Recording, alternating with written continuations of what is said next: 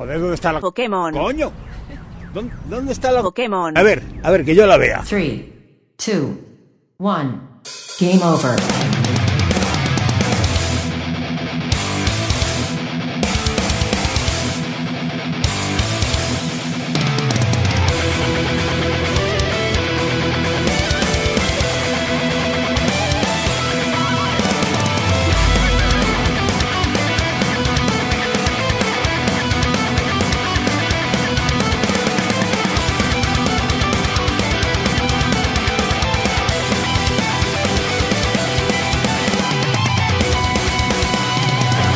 Cuando son las 10 de la mañana de este sábado 28 de marzo, saluda el equipo aquí presente: Jeco, Fran Galdo, Alex Llopis, Tony Temorro, Javi Gutiérrez, Volcano, Mari Puello, Débora López e Isaac Viana, el programa 710 de Game Over, el programa de los videojuegos de Radio Speak que emite desde su casa debido a la pandemia presente. Así que si oís maullidos de gatos, puertas cerrándose o lo que sea, no os asustéis. Y también hay que decir que si no fuera por la pandemia, no cabríamos toda la gente que estamos hoy, nueve personas en el estudio. Madre mía, ¡Qué locura! Recordad que en este programa... Se nota cuando, cuando no hay que desplazarse hasta Mordor, ¿eh? en este programa os contamos las últimas noticias y analizamos Mario Kart Tour y Catris, ambos para iOS y Android. Pero antes... Dime, Tony. Que dices que se oigan gatos, que tal... O sea, lo que hace cualquier puto podcast normal, ¿no? Exacto. Yo hace muchos años recuerdo un podcast que se les oía comer con plato de cerámica y tenedor y cuchillo que de, se notaba que a veces dejaban caer el, el, los cubiertos sobre, la, sobre el plato que se oía a veces a alguien fregar de fondo algo en la cocina. Eso es ¡Mua! un fenómeno muy interesante que está teniendo en Twitch ahora de gente que se pone a comer eh, haciendo emisiones me parece fascinante hasta qué punto ha llegado la, la, miseria humana para este tipo de cosas. Ah, bueno, es que ahora no, hace como 10 años, o 10, 6 o así, sé que habían superestrellas en Asia que, que su canal se dedicaba a comer delante de la cámara. Y luego también hay streamers de rollo vida real que se ponen a jugar a videojuegos y tal, pero se pasan cuatro horas seguidas streameando y también, obviamente, les ves sentadas en la silla gaming mirando Reddit y comiendo. Y, y por ejemplo, hay una de estas personas, se llama Pokimane, que es la, la streamer más importante de Twitch, por ejemplo, que hace eso y creo que ha firmado ahora un contrato de 4 millones y medio de exclusividad por Twitch, no sé si por 2 o 4 años. O sea que poca broma con la comida, ¿eh? Yo he, he de decir que esta, me he aficionado a los canales de YouTube de japoneses que hacen cosas. ¿Japoneses hay un que hacen canal, cosas? Hay, hay un canal de, de YouTube Somos, somos como, como catalanes, pero japonés. Sucias. Sí, sí, japoneses que hacen cosas. O hay vídeos de a lo mejor media hora o una hora de japoneses paseando. Y me he aficionado mucho a japoneses haciendo caramelos. Mm. Son hipnotizantes. Como Pero- no hablan, Es ¿vale? no ASMR. hablan nunca. Es ASMR. No, no es ASMR, pero no hablan. Son Pero Alex, una pregunta. Eh, japoneses paseando, o sea, ¿me quieres decir que los japoneses pasean de forma diferente al resto de los humanos? Sí, eso O sea, es van bueno, haciendo el pino o alguna cosa así, van a la pata Pasean por a la que siempre es un plus. Es lo que te No, pero lo hacen de una manera más perfecta. corriendo Ah, a los, vale. los Naruto o cosas así, ¿no? Son los hardcores la- del pasear. Corriendo a lo Naruto alrededor de almendreros, ¿no? Exacto. Almenderos de Doraemon. Oye, te- ten en cuenta que ahora con la pandemia lo de pasear eh, ya es un plus. o sea, tú, tú estás pagando por ver a alguien salir fuera de su casa. O sea, o sea, estás viendo al japonés paseando y tú así con la manita en, en la, en la pantalla, ¿no? Así. ¡Ah! Intentando olerlo a ver si te llega un aire. modo- es un modo de leer nuevos mundos y nuevos países sin moverte de casa. Espérame, senpai. Bueno, ya he visto, ya he visto cómo habéis pasado vuestra semana de confinamiento, viendo a japoneses pasear. Básicamente. Hombre, ya te digo. No, Estoy, estoy siguiendo a un japonés que está haciendo un curso de banjo. Bueno, está bien. Es, es, es típico diferente. japonés. Sí. O sea, es, es japonés haciendo un curso de banjo, en una semana hace lo que un occidental hace en un año, ¿no? De hecho, que lleva unas dos semanas y creo que ha subido unos 30 vídeos. Joder.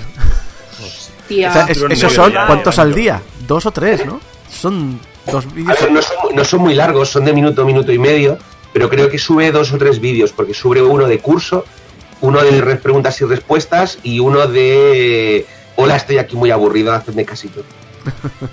Y Bueno, está el otro like, japonés favor, que algo. tiene el curso de Kazui, Y cuando acaben el curso los dos, pues se juntarán y ya está, ya To- Tony será de Kazu, porque Kazooie era el personaje de Banjo Kazooie. Y de hecho, Es que de hecho, de hecho, la, la gracia, la gracia justamente es que Kazooie está, o sea, tanto Banjo como Kazooie son nombres de instrumentos. Bueno, Kazooie no es un nombre de instrumento, Kazoo lo es, pero... Sí, sí. Bueno, es como Yuka, Yuka Leili, que es ukelele. Es ukelele. Eh, no sé por qué les gusta mucho eso. Era, son chistes de los 70, todavía perduran.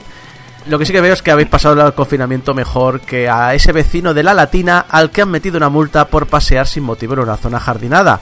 Bueno, sí que tenía un motivo. La multa es. especifica el motivo. Manifiesta que se encuentra cazando Pokémon.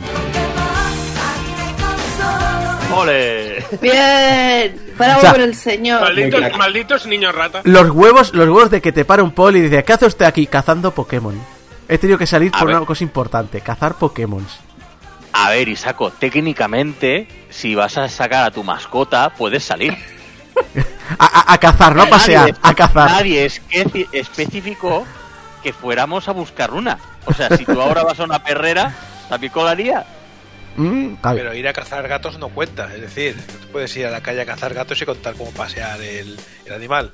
Pero lo que me ¿No? refiero es, hace unas semanas ya los de Pokémon Go hi- hicieron una, una iniciativa de, como no os vais a mover mucho, como no os vais a mover mucho, pues vamos a hacer una, una serie de cosas, cambios en el juego para que sin moveros podáis seguir jugando, duplicar eh, la aparición de Pokémon, eh, eh, duplicar el tiempo de los de lo que lo que pones en, lo- en las Poképaradas también para que salgan más Pokémon. Lo- Cambiaron todo eso. Y lo que no pensaron es, esto lo que hace es que la gente juegue el doble. Pero a ver, está clarísimo. Esos, po- esos gimnasios no se van a cazar solos, no vas a ganar el gimnasio solo. Entonces hay que salir, hay que salir ya. Pero los Pero- gimnasios están cerrados también. Ah, Que no se puede ir al gimnasio tampoco. Débora, Débora. A no ser Pero, que pero con lo que con lo que mola estar cazando Pokémon desde tu, desde tu cama y, y cogiendo cosas de la Poképarada, porque al menos a nosotros nos pasa, tenemos una Poképarada al lado y puedes desde la habitación cazar cosas. Y en el piso van saliendo también Pokémon. ¿Para qué vas a salir, hombre de Dios? ¿Para que te tiren cosas desde el balcón? Eso sí, bravo por el señor, ¿eh? Yo, yo creo que también lo haría, si tienes la excusa. Tú has dicho la palabra, señor. Señor, señor mayor. Porque este hombre tiene 77 años. ¿Qué dices? esto cuenta como deporte de riesgo. Totalmente. Como mínimo. Me juego la vida por cazar Pokémon. Seguro que había salido a cazar, calle. A cazar Pokémon para los nietos. ¿Quién ha dicho que el Pokémon no es un deporte de riesgo? Yo he de decir que yo creo que este hombre ya estaba pasado de vueltas y ha dicho, si me voy a morir, me muero cazando mis mascotas, cazando mis Pokémonitos. Y ya está. y a tomar por culo la vida. A ver, yo ya dije que los putos yayos son los que salen más por la calle. O sea, Joder, claro. De verdad, en serio. O sea, deberían, me- yo qué sé, atarlos con una correa o algo, porque es que no hay manera de que se queden en su puta casa, la mayoría. O sea, es que sales, ves por el balcón. Iba a decir, sales por la calle, pero no puedo salir por la calle, entonces tengo que mirar por el balcón. Miro por el balcón y solamente hay putos yayos, pero además Mm. sin hacer nada. De eso que tienen las manos en las partes traseras. Sí, sí. ¿Sabes? ahí- Así, eh, ahí- A, gri- grito, a grito del cuerpo me pide tierra. Básicamente, o sea, es que Yo- yo, creo que lo hacen aposta. Bueno, perdona, Jeco, que No, no, no, acaba, acaba, acaba. Ahí, No, no. remata, remata a esos viejos. un respeto a los mayores, por favor. Yo os pasé el otro día cuando, bueno, cuando aún ir por la calle no era delito y tal, ah, ni había gente en los balcones ahí insultándote por ir eh, por la calle, que eh, pasé por delante del campo del español, así para más señas, y había el típico grupo de gente cazando Pokémon. Habían eh, dos chavalitos de 15, 14, 15 años y 20, 30 que todos utilizan la tarjeta rosa directamente, porque yo creo que es eso, van a cazar para los nietos, para la, la gente, y es como esta gente que se va ahí, se levanta a las 8 de la mañana, se van a coger el periódico gratuito y van a cazar Pokémon. Esa es su, su labor. Ahora esta gente no sé... Claro. Pero claro, que el tema es que si estás dent- estás confinado, mucha gente se está tirando a los juegos móviles. Entonces han dicho, anda, mira, estos son bichitos. Y se ponen a cazar. Pero me hace gracia porque ahora somos los hijos los que tenemos que prohibir a los padres que salgan de casa. Rollo, que no, que no sales, que ya has salido. Que no, que te estés quieto. Las llaves ahí, dámelas, que si no, te escapas. Pues es lo mismo, estamos así. Yo siempre, mi anécdota favorita de Pokémon es el, el día que Yuji Naka estaba delante del edificio de Sega donde él aprendió todo su oficio con sus hijos, diciéndole, mira, ahí vuestro padre, ahí vuestro padre hizo eh, Sonic y tal, y los niños que sí, que sí. Y que vio un montón de, gente que se agolpaba en el edificio. Y decía, ah, pues mira, van a hacer fotos, me voy a acercar a ver qué, hacen, porque soy Yuji Naka, soy, soy el, de, el de Sonic. Y se encontró que solo se habían acercado al edificio porque había un, evento Pokémon en la zona. Y se había acercado a cazar. Y al final, que hizo Yuji Naka? Sacó su móvil y les ayudó en el evento Pokémon. Yo he de, he de decir que creo que estamos viendo en una ventana a cómo va a ser nuestra jubilación. Si es que llegamos a tener jubilación algún día. O sea, en vez de los señores mayores hoy en día, exceptuando estos, se van, se levantan pronto, van a por el periódico, van a tomarse un gin y a la petanca, al dominó o lo que sea. Nosotros estaremos ahí en el parque, sentados en un banco, discutiendo mientras cazamos Pokémon. Hace O sea, 20, hace 20 maravilloso. años, Funsa, Eva y yo decíamos que estaríamos en el asilo con el 42 juegos de siempre y la DS. Sí, ahora el 51. Eh, yo creo que estáis siendo un poco injustos con los abuelos. No todo el mundo es un lerdo informático. Eh, conozco varios eh, señores mayores. eh, bueno, contad que a nosotros, nosotros ya estamos en el tercio superior. A mí me quedan 25 para jubilarme, o sea que. O 28, depende de quién le preguntes el estado. Pero, El cuerpo pero, pero, Volcano, el que sabe de informática está delante del ordenador, no en el parque. Eh, no, yo lo que estoy viendo es que muchos abuelos están tomando el juego como los Pokémon por la misma razón por la cual se crearon. Es una buena excusa para salir y pasear. Y a ver, es muy fácil reírse de ellos, pero yo creo que es importante también decir que no todo el mundo está haciendo esto por sus nietos, que la gente, que los mayores también se divierten con los videojuegos. A ver, a ver, que, que hacemos la coñita, pero tampoco nos reímos, ¿eh? Hay que ser justos. Mis padres, precisamente, es que cuando ha dicho lo de los 42 juegos de siempre en la DS, mis padres tienen los 42 juegos de siempre en la DS.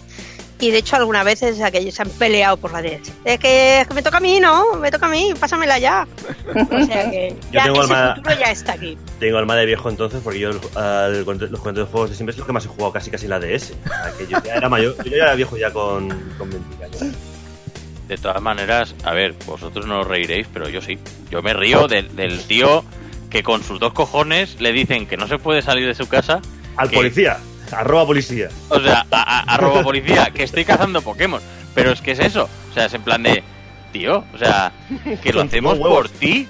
Que si tú pillas el coronavirus te vas a morir. Nosotros, bueno, a lo mejor lo pasamos con más o menos fortuna. Pero es que tú las palmas. Yo Bueno, me he muerto, luego- yo me muero, pero mira que Pokémon Shiny he pillado. Me cago en la leche. O sea, Pero hay Vale, más Delphi. posibilidades. Tienen más papeletas. Pero es que, macho, o sea, que aquí la gente no respeta nada. No respeta las, la- la- las reglas que les ponen, coño. Pero es que no solo la gente mayor, en mi barrio, por ejemplo, pasan los niños por la noche con los patinetes. Ah, sí, por y está la- O sea, y, y los grupos de chavales y tal, o sea, es que nos estamos quejando a la gente mayor, pero realmente tú bajas a la calle ahora y hay un poco de todo, o sea, ya cada uno que, que sepa si realmente está en la calle con motivo o sin motivo, pero, pero es que hay, están todas las edades en la calle, ¿eh? Bueno, a ver, Lo que menos he visto han sido niños pequeños. ¿Hubo multa entonces? No. Pues, eh, a ver, lo que se ha visto es la captura de la multa, lo que no se ha visto es el valor, porque no sabemos cuánto le ha multado, pero la ley especifica que ronda entre los 600 y los 30.000 euros. Claro, yo entiendo que si es solo una amonestación no le hubiesen escrito una multa. Pero también mi pregunta a la hora de, mm, de mirar esta, esta foto es, ¿quién ha hecho la foto? Porque yo hago mucha coña por la noticia, porque se ha compartido y, y creo que es muy graciosa y que son cosas que seguro que han pasado, pero al mismo tiempo también cuando veo la noticia me planteo, bueno, la veracidad de esto dónde viene, porque ¿quién le ha hecho la foto? La única persona que le puede haber hecho la foto es la gente, ¿no? Hmm. No, pero es que hay- hay- precisamente ahora en estos tiempos hay, hay cuentas de policías locales, o sea, de distintos municipios y tal, que están subiendo eh, las denuncias, tal, por aquello de ir poniendo contenido, porque no tienen otra cosa que hacer ah, durante estos tiempos, y para dar un poco más de visibilidad sobre estos temas, que no es gracia, que no, que no nos lo tomemos a la ligera tal, y que vean que eh, si hay alguien que está fuera sin Motivo aparente, sin motivo real. ¡pam! le dan un multazo. De todos modos, había una señora, también de 70 y algo, que, que ganaba a este señor de goleada. Porque creo que la misma señora tenía tres multas por estar en la calle con speed encima.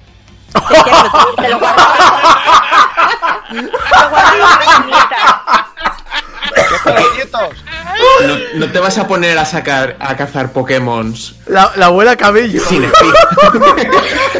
Esto, esto me, re- me recuerda mucho. Perdón por colarme a la abuela que cultivaba marihuana y no lo sabía, porque era una planta bonita. No lo sabía, claro. Claro, no lo sabía. Claro. Es maravilloso.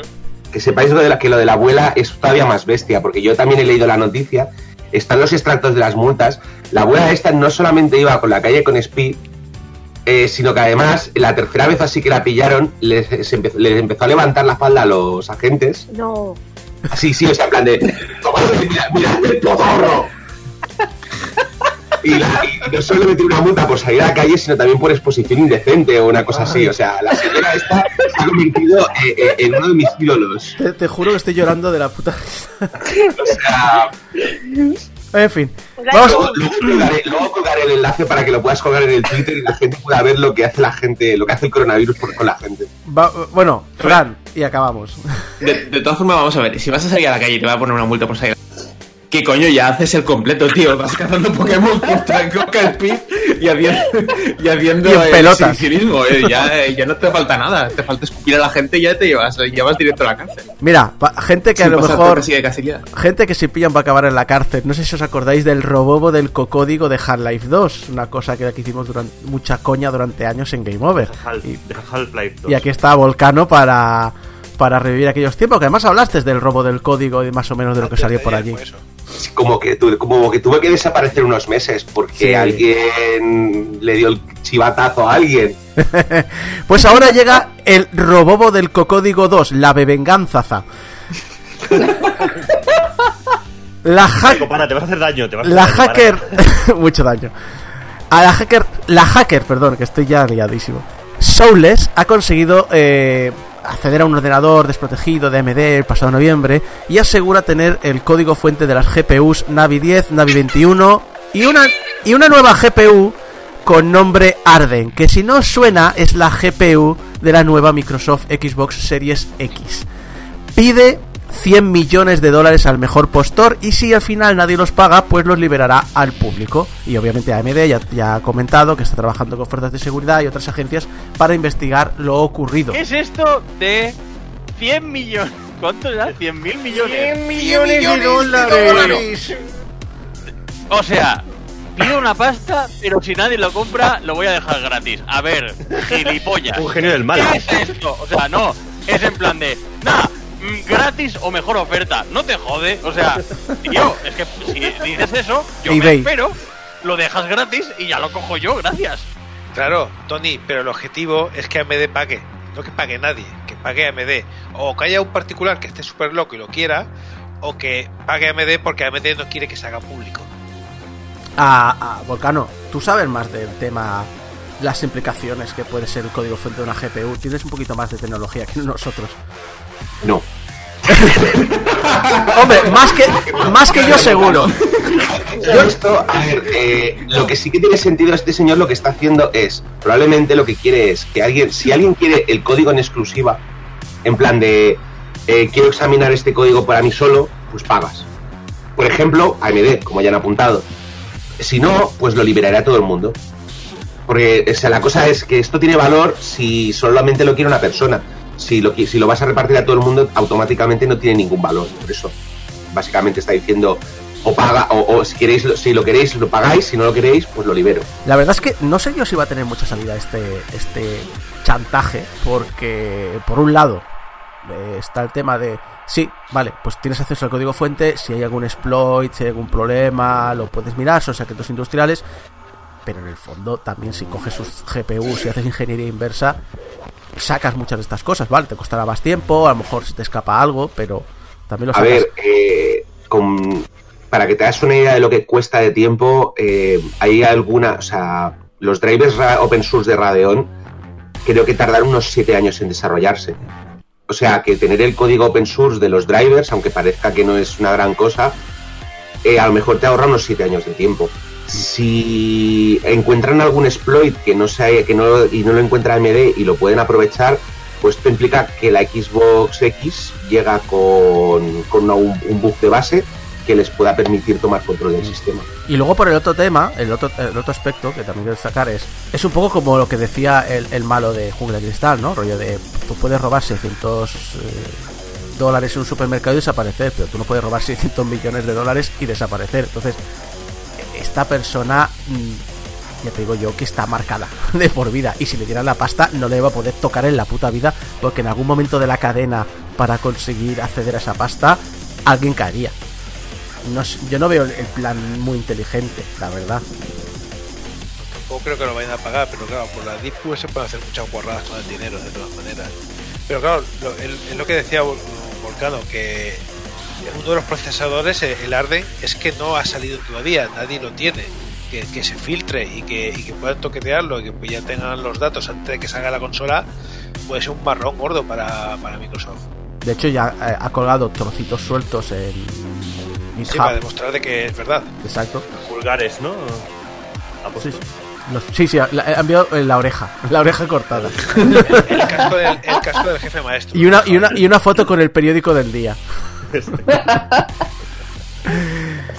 Pues el robo, o sea, las GPUs Navi 10 y Navi 21 ya están en el mercado, supongo que lo que dices tú, que de esa manera, aunque ya estén en el mercado, se pueden explotar. Pero el código de la, la GPU de, de Microsoft es importante. Lo que no sé yo es si también se puede hacer un exploit de piratería por ahí. Eso me- lo veo más difícil.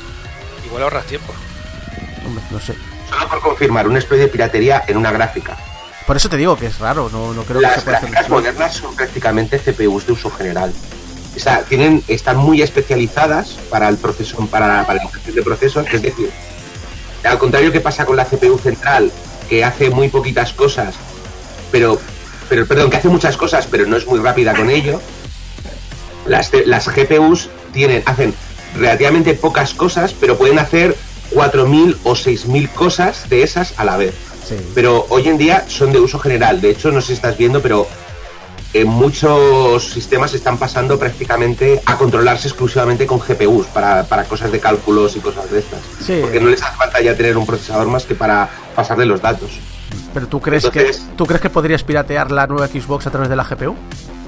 Depende. Eh, no, me fij- no he visto muy bien la arquitectura, pero si la memoria está compartida y tienes acceso a la GPU, pues técnicamente a lo mejor puedes modificar el, La memoria RAM. de memoria RAM o forzar un reinicio o eh, simplemente si puedes acceder a toda la memoria puedes leer la puedes leer por ejemplo la- el firmware que se haya cargado en memoria RAM y a través de eso elaborar otros exploits. De hecho, casi todos los exploits que se hacen hoy en día, bueno, que se han si, está- si, si estáis siguiendo el canal del Modern Video Game Modern Video Gamer o algo así como se llama Eh, LVG, Modern Vintage Gamer. Eso eh, una de las cosas que uno de los casos comunes que ves en todos los hackeos de consolas es eh, encontramos un exploit pequeño a través de este exploit pequeño pudimos bajarnos el código que estaba protegido y con ese código que estaba protegido pudimos encontrar el resto de exploits o sea la cosa muchas veces no es es que esto nos va a permitir hackear la consola directamente es, es que esto nos abre la puerta a que podamos abrir el resto de la consola Y luego decías que no sabías. bueno eh, sigo el mismo canal que tú tú podrías sí, haber llegado a esa misma conclusión No, pero es eso. Es, eh, muchas veces la parte técnica yo quería que, que me dieras tu opinión al final. pues eso Pues lo dicho, la GPU, la GPU de Microsoft está por ahí suelta. Obviamente quedan meses, ve- veremos si estas cosas se pueden ir cambiando y demás. Pero bueno, el tema yo creo que traerá cola.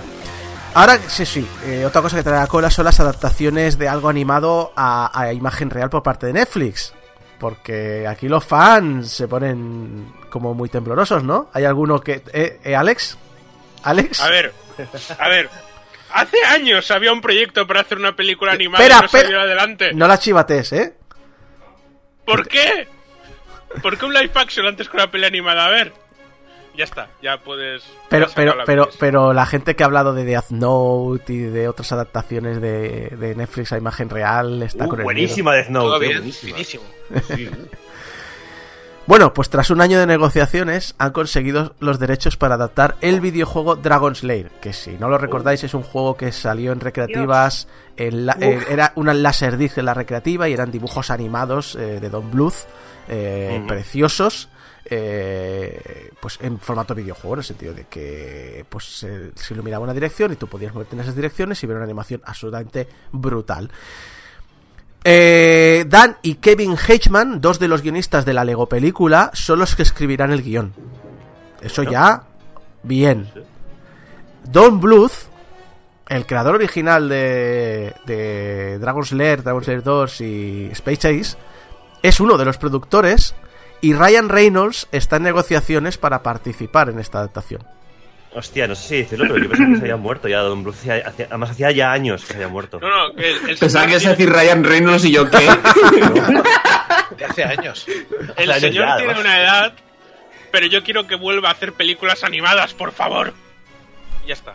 Si Don Bluth no vuelve a hacer una película de animación tradicional para niños, pero que básicamente acojone y haga que los niños se caguen en sus bragas, ya no me interesa.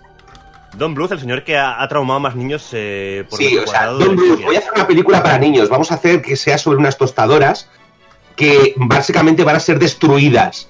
Vamos Qué a hacer una película bonito sobre un que- ratoncito que se va a Estados Unidos y se lo comen los gatos.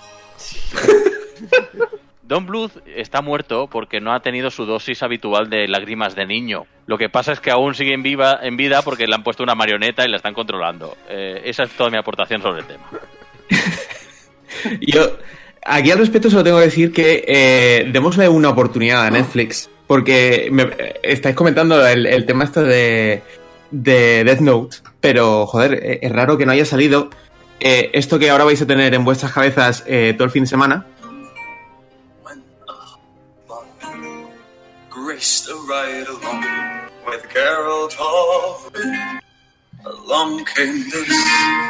¿La vas a poner entera?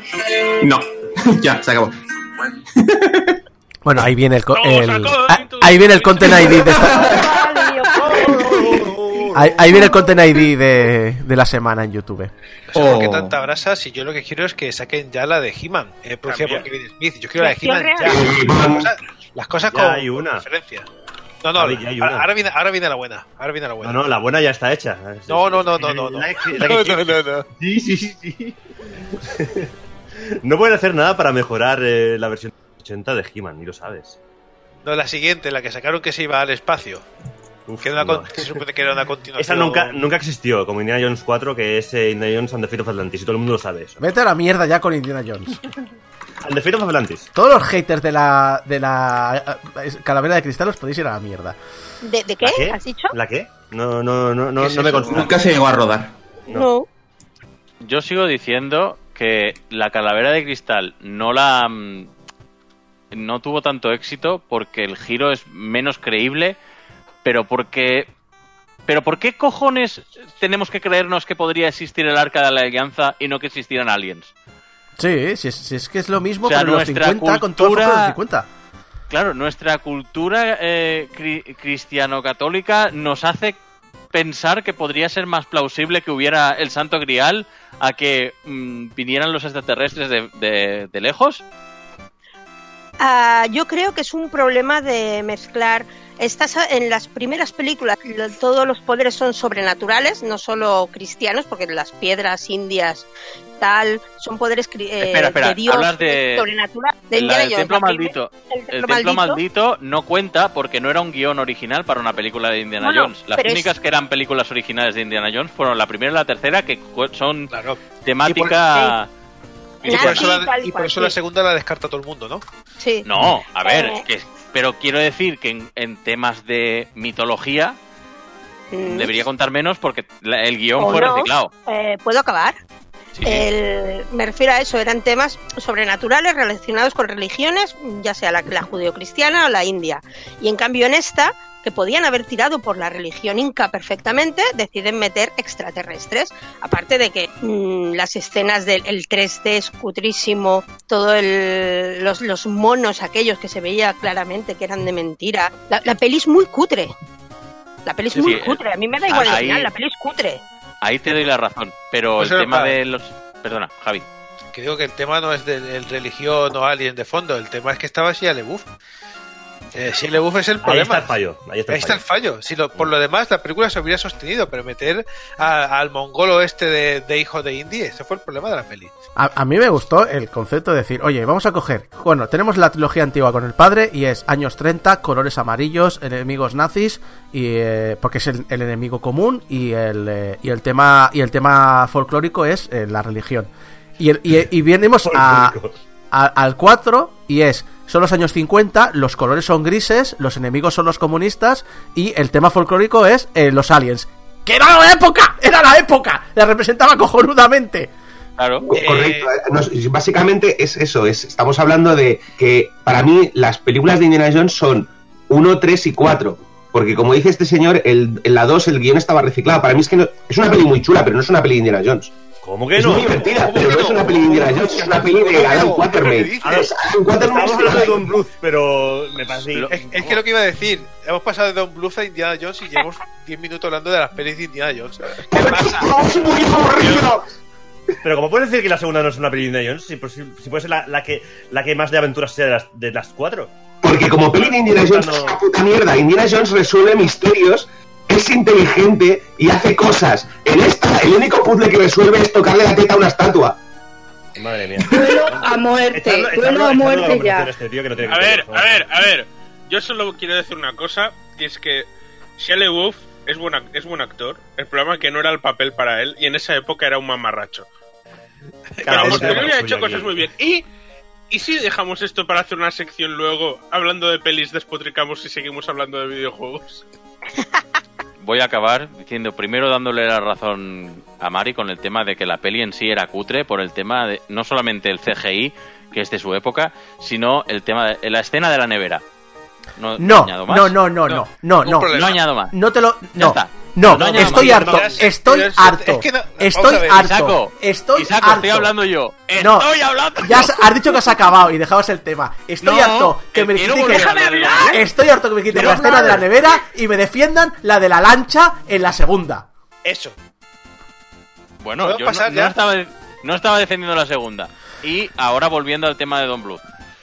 Me da miedo la peli de Dragon Slayer. Ya está, ya lo he dicho. O sea, francamente, me hab- habría preferido que le hubieran dado la pasta a Don Bluth para que hiciera la peli mm, animada que él quería hacer, que lleva años ¡Gracias! queriendo hacer. Hombre, vale, de nada, Alex. va a llegar. Con el doblaje de Ryan Reynolds, ¿no? Que ha hecho un doblaje también por ahí.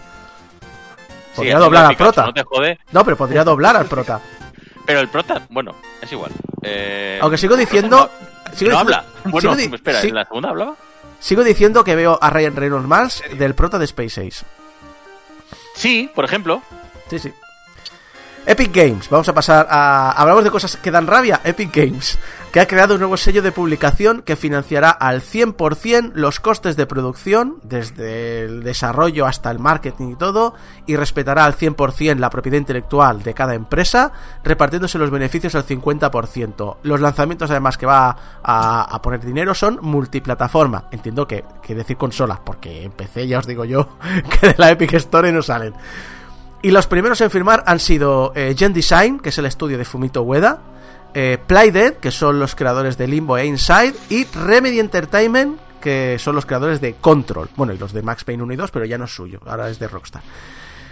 Y me ha hecho mucha gracia porque se ve que han estado rajando diciendo, es que esto lo hacen por dinero. No te jode, no te jode.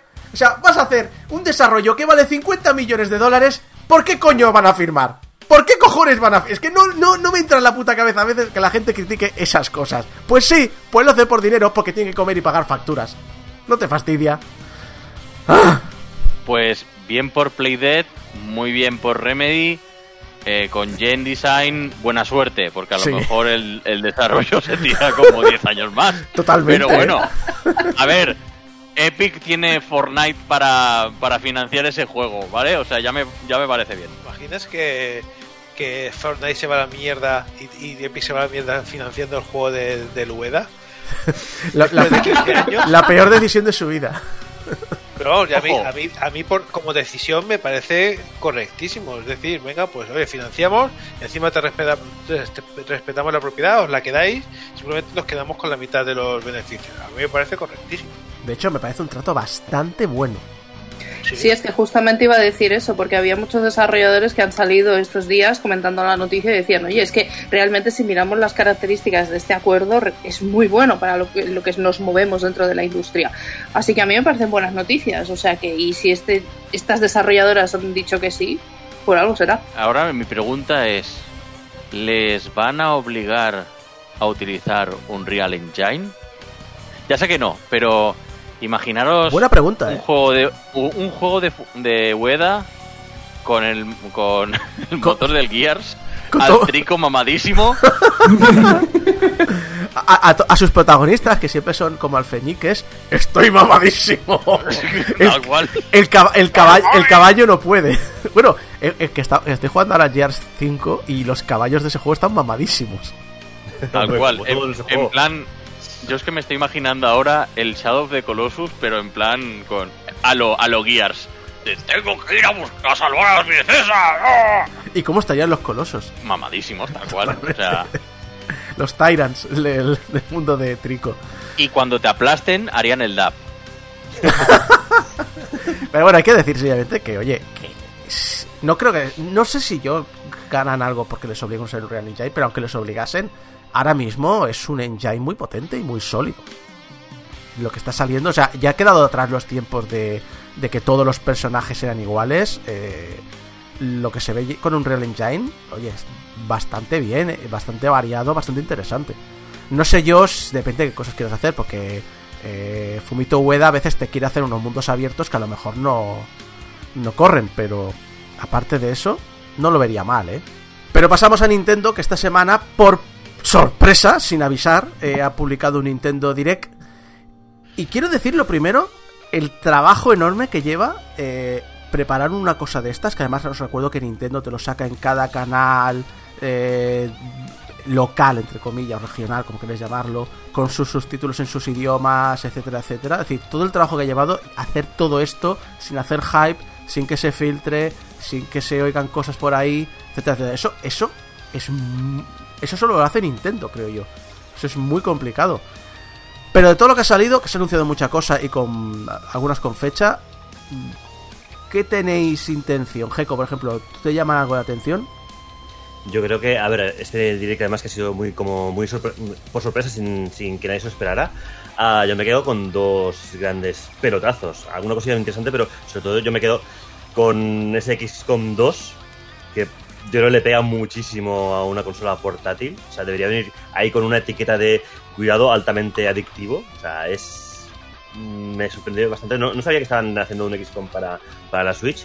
Y luego ese, ese, aspecto, ese, ese lavado de cara que le han pegado al Xenoblade, que parece otro juego brutal. ah, que es un juego que ya le eché 300 horas en su día.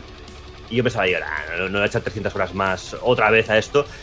Y entre el rollo del, del lavado de, de cara que le han puesto que le- y que viene con epílogo extra, ya es en plan de. "Pues, Me lo estoy pensando, ¿eh? De volver a pillarlo. Javi. No tú- quería, pero. Es que visualmente parecía solo. Al principio decía, bueno, lo han resquineado todo, le han cambiado las texturas, pero se ve de cojones. Es que se Mm. ve muy bien. Y yo soy el subnormal que también se lo pilló para 3DS y le echó las horas otra vez en la 3DS. ¿Y qué va a hacer este tipo en mayo? Pillárselo otra vez. Una vez más, venga, eh, yo no, no sé qué hacer ya con el, con el Xenoblade, que se me sigue, pareciendo, me sigue pareciendo el mejor de la saga. Ningún problema. Además, no, no, es que no sé qué es el mejor de las sagas, es que probablemente será el mejor RPG de la década. Para mí, ¿eh? O sea, totalmente subjetivo. No. Bueno. Eso, yo, yo de todas maneras me pregunto una cosa. ¿Dónde está Fran... ¿Dónde estaba en este direct el, el Bayonetta 3? Mira, me cago en la puta. Ah, ¿no? No. Alex, Alex. ¿Tú qué, tú qué tienes? No me metas. Alex. Yo, ah, he de decir, ahora estaba repasando la lista y hay otra cosa en la que me he fijado que no me había fijado antes. Yo creo que Switch se está convirtiendo en la plataforma ideal para rejugar juegos clásicos que van sacando o juegos que tienen años de otras plataformas porque me parece maravilloso. El Bioshock ya lo he jugado como en dos plataformas diferentes, lo voy a jugar en Switch. Pero es que además han sacado Star Wars, el de carreras de vainas. No me había enterado que lo volvían a sacar. Que creo que sale también para Play 4. El de Nintendo Pero yo 64, ese sí. juego le eché una de horas en la 64. Pero una de horas. Era uno de mis juegos favoritos. Así que que lo recuperen para mí ya es, es maravilloso. Así, a mí me sigue interesando que, que aunque ya han hecho un, un direct de indies, siguen apostando por los indies. Y me pareció muy chulo, por ejemplo, el que anuncia que encima es. Te hace estas cosas de Nintendo, nadie sabe nada. Pam, lanzamiento tal como acabe el direct del Good Job. El Good Job me ha parecido súper súper divertido. Lo tengo, ahí en la lista para pillármelo. Pero aparte, mucha gente se ha vuelto loca con el con el Panzer Dragon, el remake del Panzer Dragon, que de pronto es toma Panzer Dragon para tu boca.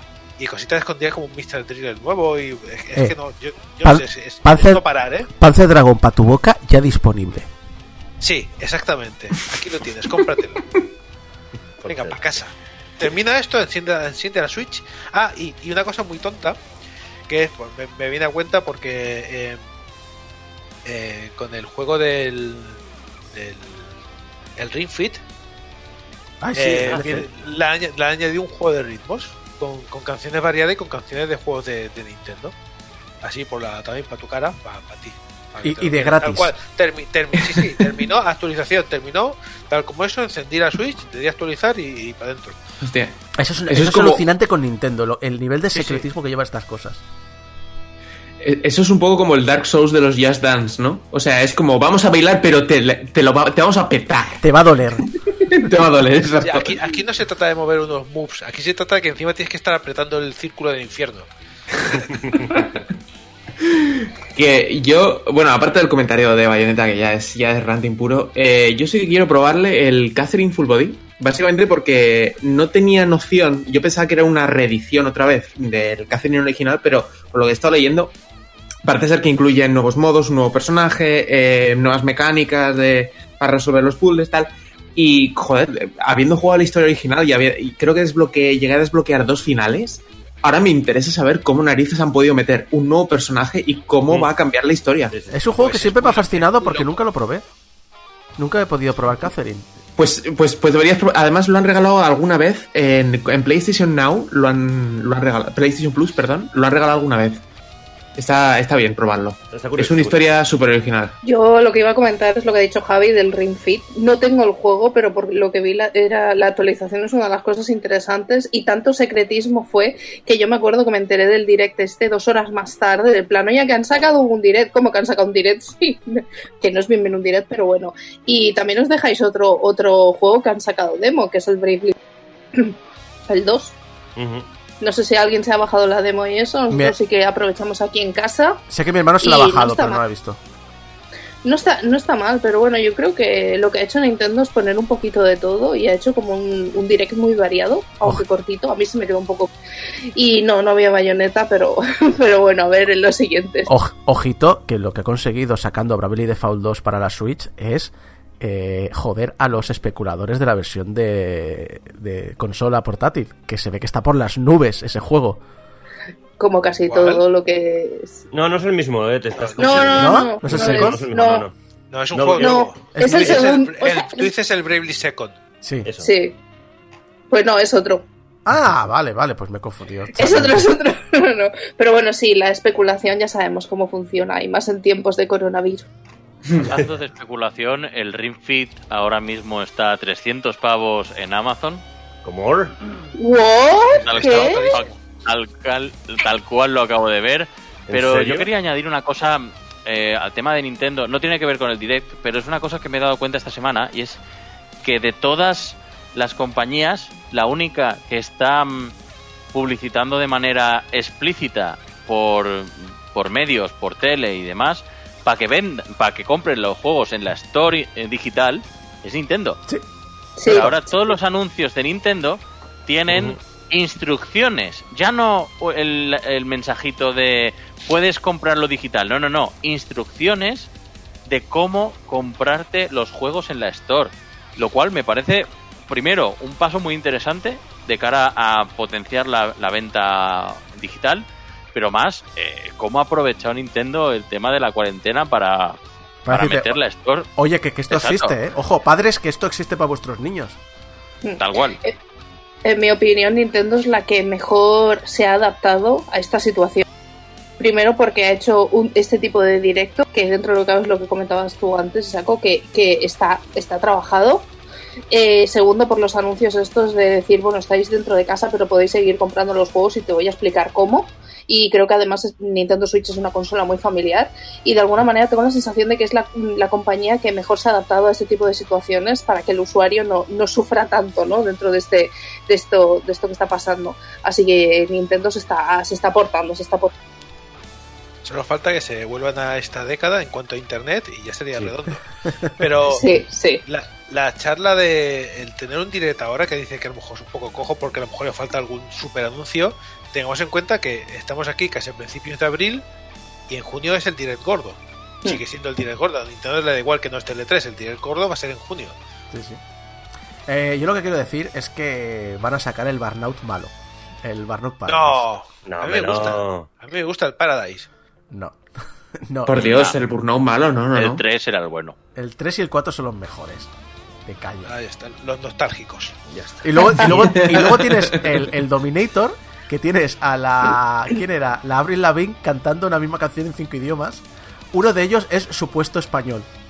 O sea, ¿sabes lo de. pre- ¿Sabes las patatas de, pre- como Phil Collins. Sí. ¿sabes las patatas de presunto jamón? Pues es supuesto español. Como Phil Collins cantando una canción de Tarzán, ¿no? Supuesto español, ¿no? Exacto. Eh, otra presentación que ha hecho Nintendo, pero esta ya ha sido en privado con Sony, es la petición para retirar el material con copyright de Nintendo en Dreams, el juego de creaciones de Media Molecule. Que no sé si lo habéis visto, pero la gente de Sony es muy fan de Nintendo. Está súper loca con Nintendo, ¿eh? Y te saca cosas muy tochas. Pero bueno, esto no es tampoco ninguna novedad. Nintendo siempre ha sido súper celosa con sus IPs y de hecho todos, cualquier tipo de homenaje que se ha hecho, eh, ya sea en Dreams o fuera de Dreams, eh, intentos de recrear Marios, tal, tal, tal, todos, todos, todos, así que se han vuelto mediamente populares, han recibido su correspondiente cease and desist y nunca más ha vuelto a saber de ellos. A mí lo que más pena me da de, Dreams es que se va a seguir porque se está desinflando un poquito y no ha vendido lo que tenía que vender, pero entre otras cosas porque lo primero que le ha pedido la comunidad es dejando de exportar estas cosas y que se jueguen de manera independiente. Y siguen centrados en que no, que esto no va a ocurrir y como mucho van a dejar exportar los materiales que sean como más recreaciones de animación o de película, algo que acabe en vídeo, pero que acabe en juego no se va a poder exportar. Y esto es una pena muy gorda porque hay gente echándole muchas horas a jueguecitos dentro de Dreams. Yo creo que Nintendo tiene la mano muy grande para estas cosas. El otro día Spiffy Brit sacó un uno de sus vídeos, es un canal de YouTube que se dedican a mostrar exploits, pero con comentarios súper graciosos. El señor está obsesionado con el té. Eh, y hizo un vídeo sobre Ari- como, o sea, un exploit de Animal Crossing, pero en clave de humor. Y Nintendo creo que tardó tres horas en tumbárselo. Nintendo es muy gilipollitas con YouTube. ¿eh? De hecho, Modern Vintage Gamer ha tenido problemas cuando o sea, ha sacado vídeos de toda la historia de cómo se ha acabado hackeando las consolas y el único con el que ha tenido problemas, creo, ha sido con Nintendo. Eh, bueno, con la Nintendo Switch, porque ya cuando ha hablado de la Nintendo 64 y demás no ha tenido muchos problemas. Pero por el otro lado, y esto es pura especulación mía, porque no sé si es así, pero tengo la sensación, al menos hace 10, 15 años, ¿os acordáis que había, por ejemplo, el remake de Metroid 2 que hizo un fan? La orquestación que hizo un grupo de músicos de la banda sonora de Zelda y demás. Y me da la sensación de que muchos de estos proyectos fans que se sabe claramente que no hay dinero y no hay perjuicio de... Y sobre todo en aquel momento que el juego digital no estaba tan montado, por ejemplo, hablo por el remake de Metroid 2. Eh, es como que Nintendo de rollo de sé que lo estás haciendo y cuando lo saques te voy a enviar un cease and desist en unos días. Pero como ya ha estado una semana en internet, no, no se puede evitar que esté. Y la sensación que me ha dado muchas veces es eso, porque hay, eh, muchas de estas cosas se saben antes de que las saquen y Nintendo no ha ido corriendo a pararlas antes. Pero obviamente es lo que digo, esto puede ser una paja mental mía y ser falso, o puede ser que al menos hace años en Nintendo tenían un cierto plan de, oye, tenemos que hacerlo por ley porque es una patente industrial, pero al mismo tiempo eh, que lo disfrutes, que lo estás haciendo. No sé, la sensación que a mí me daba Nintendo hace unos años. También te digo que en los últimos años la gente creo que ha aprendido a no hacer cosas de Nintendo. Proyectos fans de Nintendo. Y cada vez se hacen menos. De hecho, yo creo que en general eh, los fans están aprendiendo a hacer productos inspirados en y no mm, vamos a hacer mi, mi versión de. O mi- un remake de. No sé cómo, cómo, cómo será en el futuro esto, el tema fan. Sony sí que ha retirado también otra cosilla. El Only for PlayStation de God of War y Dreams. En la web de Estados Unidos. En la de aquí no. Así que podría ser que el Dreams acabe en PC. O God of War, que eso también me interesaría mucho. Un poquito siguiendo la estela de Horizon Zero Dawn que saldrá este verano. Yo creo que sería una buena idea, porque Dreams es un. Es un. Si lo podemos llamar juego, es un juego que se presta mucho a, a- a a acabar bien en PC. Es una. Yo creo que eh, está muy bien que haya salido en consola. Las consolas necesitan este tipo de, de herramientas de creatividad, que es como las llamo yo, más que juegos. Pero. Pero al final, si tú pudieras editarlo con la tranquilidad que suele darte las herramientas que tienes en un PC y pudieras Teclado y ratón, consola. dilo claramente. Teclado y ratón, accesos directos. Teclado y ratón, tener múltiples pantallas, la mejor resolución, el hecho de que normalmente no sueles tener la consola en un sitio que te permita trabajar durante horas, porque al final eh, estos juegos que se están currando no estás jugando, estás currando. O sea, yo creo que es una es un es algo que se presta mucho a PC y el God of War para mí será bienvenidísimo porque es una de las razones, o sea, es una de esas pocas razones por las cuales me compraría la PlayStation. Justo lo que estaba comentando hace un momento, si lo mandan a PC y dan permiso a hacer exportaciones para que la gente pueda lanzar sus juegos, sus cosas fuera de Dreams, eh, estás abriendo a un, a un- Como hay otros motores también de videojuegos que son bastante facilotes, pues un motor que eso, que sea más sencillote, pero que te deja hacer cosas. Y, hombre, ya que te has, pegado tu- tus horas, si quieres que los de Dreams se queden un porcentaje por el uso del motor, pero deja que la gente publique su, su material fuera del juego. Yo creo que es muy probable que simplemente eh, Dreams no estuviera pensado para la exportación y modificar el juego para que se permita autoejecutar. eh, no es que no estén los planes, es que a lo mejor requiere que rehagan completamente el juego. Entonces, tampoco hay que tampoco hay que pedir imposibles. No sería, Ahora, no sería Si tan- hay, si hay dinero y hay interés, a lo mejor Dreams 2 sí que permite autoexportar, pero Lo, enti- lo entiendo, pero no verse venir esta, es decir, crear un juego que es para hacer juegos dentro y que la gente lo empieza, lo- te salgan fans, la gente le eche horas y de pronto se hagan juegos enteros dentro y que ahora no se puede exportar, no verse venir esta es un poco. Pero a lo mejor es la So- Sony es productora, ¿verdad? De Dreams.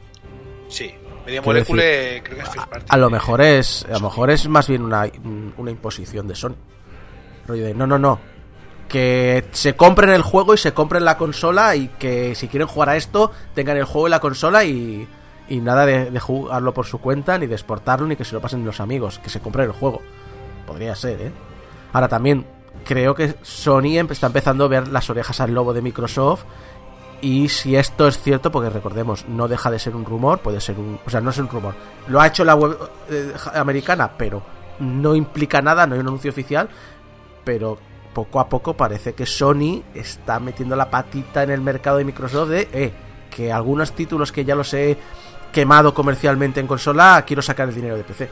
Pero esto es como el que el que anunciaban algunos juegos de no, es que eh, vamos a hacer un concurso de fans y nos vais a mandar eh, canciones, música y cosas para meter en el juego de by, by the Face by, by- totalmente free. Claro, pero es que hay gente echándole muchas horas ahí adentro. Dejarles alguna manera de monetizarlo porque hay cosas ahí adentro que merece la pena que, que los creadores se lleven dinero de eso. Bueno, el tema de, mm, de Sony metiéndose en el mercado de PC ya pasó con los juegos de Quantum Dream, que pese a que Quantum Dream es third party, no dejan de ser juegos producidos y financiados por Sony en su día. Em, luego el rumor este que dice de Horizon llegando a PC, que parece que más que No, rumor confirmado, es un... confirmado. Está Está confirmado, pues ya está, confirmadísimo. Este verano. Eh, me gusta el movimiento de, mi- de Sony. Siempre he criticado a Microsoft por hacer su catálogo tanto en PC como en consola porque le estaba quitando, en mi opinión, valor a la consola. Pero Sony, en cambio, lo está haciendo de manera que primero quema lo que ha dicho Isaco, quema el, el producto en consola y después, cuando ya ha pasado un tiempo prudencial, pasarlo a PC para que un público que ya de, entrada no habría comprado la consola, pese a que tener el juego antes, eh, lo podría jugar en PC. Y aparte de que por, eh, por, aquí estaban comentando un charte para PC, yo digo Spider-Man para PC. Oh, oh, eso estaría muy bien. Perdona, hay un Uncharted Espera, para, para PC. Un Earthed, sí. No, no Un vale. Earthed. Sí, Tomb Raider, no te jodes. No, no, un Earthed, búscalo en Steam. No, no lo busques. No, vale. Lo busco, haré. Eh, yo creo que en este aspecto la gente tiende a pensar equivocadamente cuál es la estrategia de Microsoft. Microsoft, desde mi punto de vista, nunca ha tratado de competir eh, directamente con PlayStation, al menos no como esperamos que compita. Para ellos era una manera de llevar, entre comillas, Windows al salón. Eh, en ese, se- yo creo que en ese sentido la Xbox ha funcionado muy bien. De hecho, hasta yo, que no soy usuario de consolas estándar, estoy considerando comprarme una consola para tenerla en la tele, básicamente para hacer streaming de YouTube y jugar al juego del ganso. O sea, pero para hacer streaming de YouTube. Y el hecho de que sus juegos estén disponibles para Windows y para Xbox, precisamente me ayuda a, que esto me sea más fácil. Es decir, yo los juegos que he comprado en la tienda de Microsoft, sé que cuando tenga la Xbox X, eh, podré jugarlos en la Xbox. Y si te fijas, la Xbox de Microsoft es una de las consolas mejor retrocompatibles de las que hay. En el sentido de que si tienes los juegos originales, puedes jugar hasta juegos de la Xbox original, que esto solo se ve en PC. No, lo que vengo a decir es que Sony, como consola de videojuegos exclusiva, es muchísimo más exitosa. Pero Microsoft, la estrategia que tiene es justamente vender usuarios al servicio de Microsoft. Y yo creo que en ese sentido está funcionando como, como tiene que funcionar. Y no creo que para Microsoft sea un fracaso. Menos en Eh, Japón. En Japón es una puta mierda. Sí, eso sí. No, pero eso ya lo hemos discutido hace no mucho, que lo que está creando Microsoft es una plataforma global entre que Xbox One y, y, y- y consola, perdón, y PC, eh, desde el día 1 están los mismos juegos de Microsoft Game Studios, que lo está creciendo Microsoft Game Studio, que está con el Game Pass, que va a salir la nueva consola, que ya han dicho que si te compras un juego de Xbox One, que no puedes comprar para Xbox One o PC, pero bueno, eh, ya automáticamente tienes la versión de Series X, que ya han dicho que durante al menos dos años van a dar soporte en la Xbox One para que da igual si ya te la compras, no te vas a quedar abandonado y cuando des el paso, pues lo tengas mejor. Es decir, lo que están haciendo es eso, es llevar como cinco años muy en serio y y ojo, y si te metes en este ecosistema, es muy, muy, muy, muy probable que acabes en el Game Pass. Y si acabas en el Game Pass, te, entra, te va a entrar al final el Xcloud que al final ya será la plataforma única de Microsoft. Realmente le dará igual desde donde lo desde donde te conectes porque será el ecosistema de Microsoft. Entonces, sí que es cierto que creo que bueno, de hecho, la propia Microsoft lo dijo hace un mes, que lo hablamos aquí en Game Over, que ellos no consideran ni a Nintendo ni a Sony competencia porque creen que están haciendo otra cosa. E- Él considera competencia a Google y a Amazon, que son los únicos que como ellos llevan decenas de miles de millones invertidos en nube. Y ahí, por ahí es donde creo que están tirando. Pero los que también llevan mucho tiempo haciendo cosas son Sega, que ha sacado, bueno, ha celebrado el 60 aniversario de su fundación con una web y una mascota nueva. Es- ha sido una cosa de... En fin, eh, la mascota nueva es Sega Shiro, representado por Maito Fujioka. ¿Quién es Maito Fujioka? El hijo mayor de Hiroshi Fujioka. ¿Quién era Hiroshi Fujioka? Segata Sanshiro. Oh, Oh, vale, shit. Ahora entiendo. Pero la campaña es una puta mierda. Por ahora sí, aunque es muy, eh, aunque es muy gracioso que al contrario que su padre, su padre sí que era rollo de pase lo que pase, eh, Segata San Siro y a hostias a como panes, aquí sale él diciendo ¡Sega Siro! Y la gente dice, bueno, pero ¿te quedas a comer o no? Eh, ¡Sega Siro! es gracioso. Pero no se. No tira gente, ni, ni mata ni explota gente, ni. No, va vestido nada como un estudiante, pero tiene el- la chaqueta del kimono puesta como en los hombros. Mm, es. no. Parece que tiene como un halo detrás y, y esta historia. Pero es que además me parece. El, está bien que sea su hijo, pero me parece japonés by default, random. eh, que, es decir, San, Sanshiro, Segata Sanshiro tenía una, una, una complexión, Una presencia. disfraz y todo, una presencia y decías, ostras, este pavo lo- me lo puedo encontrar por la calle y, y lo reconozco, pero el nuevo es como súper estándar. te digo, pueden encontrar por la calle y te revienta. ha parecido flojito, además, además de, bueno, a mí me da igual, pero el hype que se había creado también de, oh, 60 aniversario, van a anunciar cosas, espérate que lo que van a anunciar. Sí, sí, una, una, una web y que al principio tenía errores como dijo Funs. Sí. que tenía errores encima en la parte de historia, es muy, muy terrible, ¿eh? Yo creo que la diferencia entre la nueva campaña y la antigua es que Segata Sanshiro era un personaje que aparte de ser un juego de palabras, estaba inspirado en un personaje del cine japonés dramático. Y además es que justamente es el, es el que es, es, es decir, el personaje original, que no recuerdo ahora exactamente cómo se llamaba, pero era muy parecido al nombre de Segata Sanshiro, era un judoka. Eh, Segata Sanshiro es un judoka, el... mientras que este nuevo es una parodia de la, de, las de la campaña de su padre. Ni siquiera se podría llamar un homenaje. Pero, pero eh, aquí tenemos la verdad, la capacidad de analizarlo, porque a lo mejor está yendo a una especie de, de target que en Japón es súper claro que aquí no vemos. Sí, no, está claro que está orientado a, a- a los estudiantes japoneses losers vírgenes de, de, de Japón. Claramente es un es, está, está- es el target de son los hikikomori, porque si no, no lo entiendo. Vamos. A ver, el rollito de la Saturn, ah, de la Saturn, perdón, de lo que decía, es que eh, todo venía por el rollo de que era un juego de palabras que era Saga- Sega Saturn Shiro, que era, se podía traducir como eh, juega a la Sega Saturn o Sega Saturn Blanca. Eh, poco como ese juego, de palabras tenía con la con la con el rollito este de los anuncios, aparte de que podía coger a un tío en una llave de, de judo ¿vale? y, y explotarlo porque sí. O sea, los anuncios eran buenísimos. O sea, el que no conozca los anuncios de Sega Senshiro, que se coja ahora mismo YouTube y los mire porque se va a partir el ojete de reír. Pero es que además es lo que digo, que es el, el nombre del personaje es un juego de palabras con un personaje que se llamaba Sugata Sanshiro, que es el, el- o sea, la saga de judo se llama, porque por cierto, la saga de judo. A- Aun con esas, está claro que lo que dice Gecko es un buen ejemplo. Tú ves los anuncios de Segata Sanshiro y, y trasciende el idioma. Trasciende el idioma. No hace falta saber japonés para decir, ostras, sé lo que me estás contando, me parece gracioso y tal. Y aquí tenemos a un señor con un aura que, que si le quitas el aura, pues se queda en. Pero ojo, porque estos anuncios están en Japo puro, es decir, estos anuncios, yo- Sí, por sí, mucho, sí, por pero- mucho que hayan salido en Twitter, creo que están Que enfocados al japonés y al final creo que nos pasa un poquito como Final, como con Final Fantasy. Oye, ¿por qué en Final Fantasy salen estos personajes? Porque la propia Square lleva 20 años diciendo Final Fantasy se diseña para adolescentes japoneses. Ese es nuestro target. Ponemos lo que le gusta a los adolescentes japoneses y por eso digo, ¿es posible que se haya perdido en traducción algo? Yo creo que aquí nos perdemos algo y que no sabemos identificar. Pero simplemente que la marca trascendía. eh, Eso el- sí. El Sanshiro, Sanshiro trascendía mucho más fácil en la barrera idiomática. Pero creo que Bueno, casuali- más por casualidad que por otra cosa, creo, ¿eh? También. Recordemos que Segata dio su vida por la empresa, por Sega, Sí. eh, eh, salvándola de un misil que lanza un villano malévolo random. Eh, así que no te preocupes que tarde o temprano esperemos también que su hijo siga su mismo camino.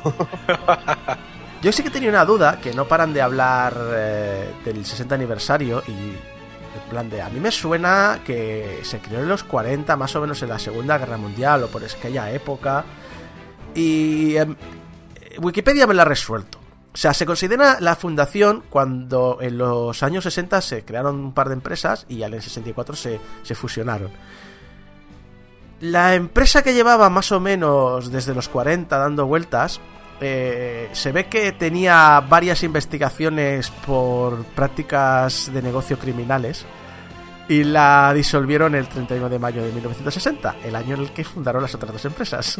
Así que ahora sabemos por qué Sega ha dicho, uy, hay 20 años de nuestra historia que no sabemos nada. A- Ahora sabemos por qué la inversión en la saga Yakuza. Papá. Me encanta lo de, bueno, disolvemos esta empresa porque hemos hecho cosas turbias, fundamos dos empresas más. Pues como porque la misma gente que llevaba las anteriores, para nada van a seguir haciendo cosas turbias en una empresa nueva. No sé, si- no sé exactamente los implicados, ¿eh? eso tampoco te lo digo porque no me he molestado ahora en mirarlo, pero De- puede mirar la De todas Wikipedia. maneras, y, eh, no es la primera vez que veo japoneses ignorando lo que hicieron durante los años 40. Es verdad. En fin, vamos a cambiar de tema. Acabemos ya con esto. Valve. Valve da por hecho que Half-Life Alyx acabará jugándose sin realidad virtual mediante algún mod. Y de hecho, Robin Walker, diseñador de Valve, que ha trabajado en varios juegos de la saga y también ha estado en Team Fortress Classic, en Counter-Strike, explicaba: Creo que la gente, con suerte, al haber estos mods, comprenderá incluso mejor por qué decidimos construir el producto en realidad virtual. Si la gente lo juega y dice que es igual de bueno, me enseñarán un montón. Me daré cuenta de que estoy equivocado y que no lo pensamos demasiado. Y que y me encanta saber cuando estoy equivocado. Bueno, eh, Robin, vas a saber si estás equivocado o no, porque un modder, McVicker, se ha aprovechado del modo de bug del juego, que lo habíais dejado en el juego sin querer, y ya lo, ya lo ha retirado Valve, pero ya se ha sabido, ha saltado la liebre, y que se aprovecha de comandos de depuración para poder moverse por el juego con teclado y ratón, y lo está usando para crear un mod al respecto. Así que... Vamos a ver, Robin, quién tenía razón. Hombre, que independientemente de que se haya incluido o no el motor, la parte de bug del juego, eh, sí que es verdad que Valve siempre ha querido que sus juegos sean 100% modeables. Entonces, teniendo en cuenta que ya han prometido que iban a abrir el acceso a través de Hammer, que es el editor de niveles de Source 2, es bastante posible que incluso aunque no se lo hubieran dejado, hubiéramos tenido un mod que nos hubiera permitido jugar a Alex en, eh, en PC sin VR. Con lo mismo, es un juego que se ha construido 100% para realidad virtual. Entonces, independientemente de que al final se pueda jugar con teclado y ratón, eh, será bastante difícil obtener la misma experiencia que eh, una persona que tiene inmersión total con el casco de realidad virtual. Por lo poco que he visto en streams, porque primero no me quería spoilear y segundo no tengo el, el- el casco de realidad virtual para jugarlo yo, eh, sí que hay muchas mecánicas que han sido introducidas con la idea de que te tengas que agachar, eh, tengas que mover, eh, tengas que hacer uso de las manos, eh, el inventario está restringido para que no puedes llevar mil cosas. Esas son mecánicas que va a estar difícil eh, recrear con un modo de teclado y ratón. Que si la gente es muy fan y lo quiere jugar, mm, perfecto, pero la experiencia no va a ser lo mismo. Fran, te olvidas de la feature más importante, que es la de mm, acariciar headcrabs. Perfecto, sí, es, es- es algo, es algo importantísimo. Yo creo que a nivel técnico el problema no es eh, ver si el juego es o no es pasable a teclado y ratón, sino que en el momento en que lo pasen a teclado y ratón, lo que vamos a ver es que Alix es un juego de puzzles bastante simple, con muchas cosas interactivas, pero como todos los juegos de puzzles interactivos de que he visto en realidad virtual. Yo sí que he visto playthroughs, porque evidentemente tengo tanto interés en jugar a Alix como en clavarme un clavo en el dedo. Eh, no puedo usar la realidad virtual y yo lo que he visto, o sea, con lo cual mm, me da igual el juego. Y, los, y todo lo que he visto de los playthroughs es un juego muy sencillito en el que tienes un montón de escenas con muchas cosas en las que puedes interactuar, pero que básicamente no es muy diferente del juego ese que vi del Ricky Morty o de cualquiera de estos juegos que he visto. Son Un, un momentito, ¿cómo se banea a alguien de Discord y Yahoo Respuestas? Está pensando lo mismo. ¿Cómo, cómo cortamos? la- Oye. Tú puedes cortar la llamada, ¿no? Quiero- estáis- básicamente que estáis flipando mucho con un juego que no es tanto. A ver, no, que, no te, voy- el, que el Mimi oficial es Tony. Que no el. no- no te llegó el memo.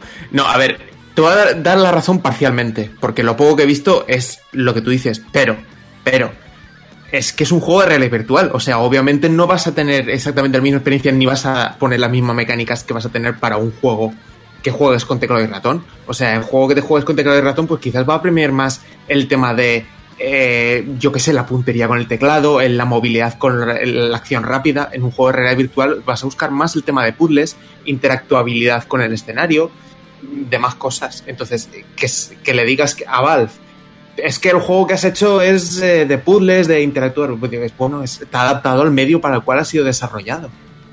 No, no estoy diciendo que sea de puzzles, estoy diciendo que como casi todos los juegos que he visto en realidad virtual, tienes muchas cosas interactivas, pero que no añaden necesariamente al juego más allá de, oh, puedo tirar este trozo de pan a las palomas. Y está muy bien, en el Half-Life 2 original podías hacer ese tipo de cosas, pero que sí, que sí, que sí, que vale, que hay más cosas, pero no, no es tan absolutamente... No, no, no, la única gran novedad es que ahora lo puedes hacer con las manos. Mm. ¿Puedo, puedo detener- también meter aquí una base importante, creo yo, que es que esto es como la...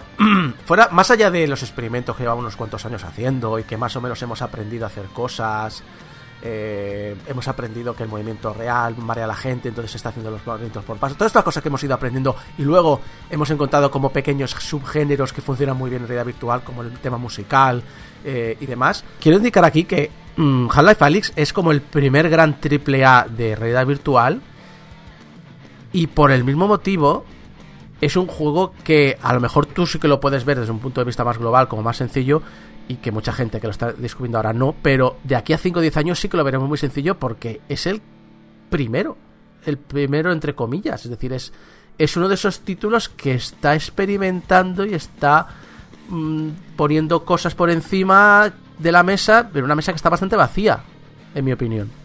Ahí sí que tengo que darte la razón, o sea, es un juego que como juego seminal, como juego que probablemente marcará un antes y un después, ahí sí que no lo voy a negar eh, si la cosa que le falta a la realidad virtual es que la gente se lo compre. Si el juego sirve para que la gente se compre gafas y la gente empiece a desarrollar software más sofisticado, pues yo mm, me tendré que joder mucho porque no puedo usar gafas de realidad virtual, pero adelante por los que sí que pueden. Hombre, por eso digo que, a veces creo que también esa valoración puede ser injusta porque es lo mismo. Es decir, hoy podemos ver Pac-Man o Space Invaders y pensar, vaya, vaya chorrada, no tiene ninguna profundidad ni nada, pero claro, son los cimientos ese aspecto, pues espero que, realmente veamos una evolución a partir de ahí. Y también que no se nos olvide que eh, lo que viene siendo títulos desarrollados para realidad virtual eh, normalmente eh, premia mucho más en lo que tú comentas, lo de interactuar con el escenario tal, versus los gráficos. Y en este título parece ser que el, el, tema de gráficos va bastante, bastante bien. Y que no se nos olvide también que es un título de la franquicia de Half-Life. Que sí que no es Half-Life 3, pero eh, bien podía Valve haber dicho, oye, vamos a desarrollar un juego de VR completamente, una nueva IP completamente, pero han dicho, no, no, no, mira, vamos a coger un juego de una franquicia en la que nosotros nos jugamos muchísimo, porque es la franquicia donde se asenta Valve, básicamente, es la que le da, la que le da el prestigio a Valve.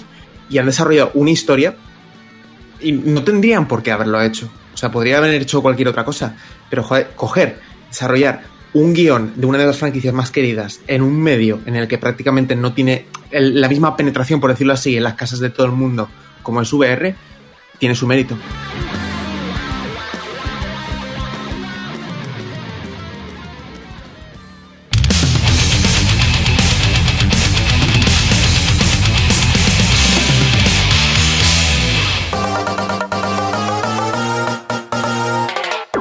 Nintendo se metió de lleno en el mercado móvil, probó varias técnicas casi de golpe, lo social con Mitomo, el free to play eh, con Fire Emblem Heroes y el juego de toda la vida, Super Mario Run, todo con un objetivo, promocionar sus marcas para que tengas ganas de volver a sus máquinas, una iniciativa que comenzó Iwata tras las pobres ventas de la Wii U.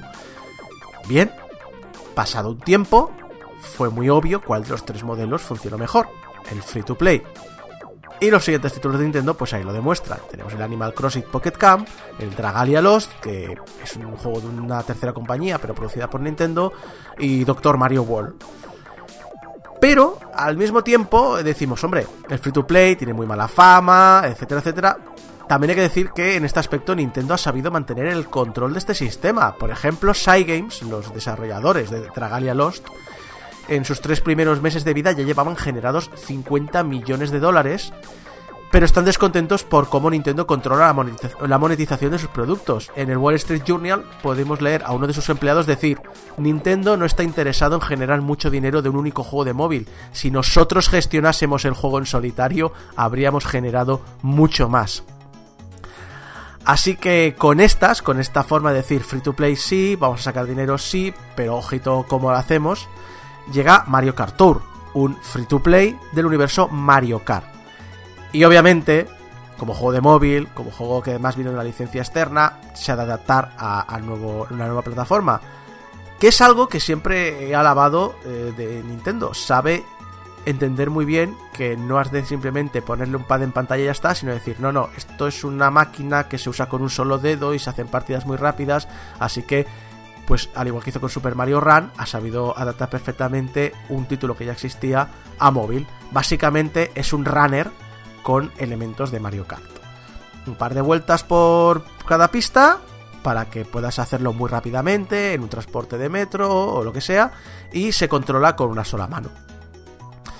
Lo que pasa es que aquí ya empiezan la- las diferenciaciones a nivel de gameplay y las diferenciaciones a nivel de free to play. Aquí la clasificación da un poquito igual. Lo que importan son los puntos que sacas de cada carrera. A más puntos, más estrellas te dan, hasta un máximo de 5. Y, y así pues vamos a- haciendo... ¿Qué ocurre? Que como te dan puntos por todo, yo ha habido carreras que he quedado el último y me han dado las 5 estrellas. Eh, puede ser un poquito raro si vienes del universo Mario Kart, que vas por los puntos que te dan al final de la carrera, pero aquí no es. Hace los puntos de la carrera, te dan las estrellas, tus puntos se olvidan, se borran, no importan. Bueno, se quedan ahí los récords y demás. En cada pista hay que elegir también un piloto, un coche y una vela. Es una cosa que me da mucha rabia explicar cómo funciona un juego porque no soy un tutorial, pero es un poquito para que os hagáis una idea de, cómo se ha adaptado a mercado móvil. Estas tres elementos que vamos a elegir están clasificados por tiers, por, por etapas, por niveles, no sé cómo llamarlo. Y estos son importantes porque, por ejemplo, un conductor de tier 1 consigue 3 objetos por caja, en vez de uno de tier 2 que consigue 2 y uno de tier 3 que consigue solo 1. Un coche tier 1 multiplica más los puntos por cada acción que hacemos, una vela de tier 1 aumenta el tiempo del combo, etcétera. ¿Qué ocurre? Que además, si tienes corredores de tier 1, si tienes tres objetos y te sale tres veces el mismo objeto, entras en el modo furor, lo cual te hace invulnerable, más rápido y te da objetos infinitos, por lo tanto, un combo más grande. Y cada pista, obviamente, tiene sus corredores, coches y velas más apropiadas, diferentes de otras carreras. Y esto, esto que os he explicado, que parece tan complicado, que no es lo complicado, nos enseña, nada más empezar nos lo enseñan. Aquí es donde viene la mecánica. La mecánica del free to play, la mecánica de porque yo considero que es un pay to win. Porque claro, tienes que desbloquearlo todo. Todo. ¿Y cómo lo haces? De una manera indirecta con dinero. Exacto, como, como has hecho sonido Javi, In- in- indirecta. la Sí. pastuki. Pas- Pasa usted la tarjeta. Exacto. Todo de ser desbloqueado, puedes conseguir algo en las cajas de regalo, que consigues cada X estrellas. También puedes comprar lotes con dinero real. Pero el lugar realmente donde desbloqueamos todo es tirando de la tubería, que es un lootbox. Un lootbox de toda la vida. Un lootbox que nos cuesta gemas, que es la moneda premium del juego. Y el- eh, este, este- tenemos este, este tema de decir, oye, pues al final tengo que pagar si quiero desbloquearlo todo, porque si no, me va a costar la vida. Pero por el otro lado, volvemos a lo que comentaba antes con Cygames. Nintendo tiene la mano muy metida sobre el ojito, ojito cómo monetizas. Porque sí, se pueden comprar lotes de, mira, un corredor, una vela, no sé qué, eso está ahí. Sí, puedes comprar gemas, en plan de, quiero tirar de la cañería, mm, te pago gemas, lo puedes hacer también. Pero Nintendo lo que más promociona, en un 90% de lo que te saca el juego, es el pase dorado. ¿Qué es el pase dorado? Es un pago mensual, unos 5 euros, si no recuerdo mal, 5 o 6 euros. ¿Por qué? Porque la mitad de esos premios que he dicho antes, esas cajas regalo que te he dicho antes, la mitad está como bloqueado detrás del, de, los, de los pases dorados. A causa de esto, aunque saques todos los premios, vas a conseguir entre la mitad y un tercio de las gemas que van incluidas, aparte de algún eh, corredor o vehículo extra. Y además hay un modo de 200 centímetros cúbicos que al ser más rápido te permite enlazar mejor los combos, por lo tanto te permite sacar más estrellas, etcétera, etcétera. Entonces, ¿qué consigues? Que la gente tiende mucho a decir, mira, por 5 euritos al mes voy a aprovecharlo más. ¿Y qué ocurre además? Consigue este efecto neurológico de decir, estoy pagando, lo aprovecho más, juego más, me involucro más, estoy más enganchado al juego, por lo tanto es más difícil que me dé de baja del pase dorado. Y al final, todo se, lo- todo se reduce a eso. Lograr puntos es una pura cuestión de suerte. Y la suerte, la, ¿cómo la mejoras? Conteniéndolo todo a tier 1. Y eso lo vas a desbloquear muchísimo más rápido si pagas que si no. Y eso es evidente. Ese es el problema del juego. El- tener que. Si fuera un juego que es jugador y, y tú quieres pagarlo. lo- a mí la parte de hacerte socio de un juego me parece guay. Pues tienes un contenido básico, tienes un contenido continuo y, vas avanzando en el juego.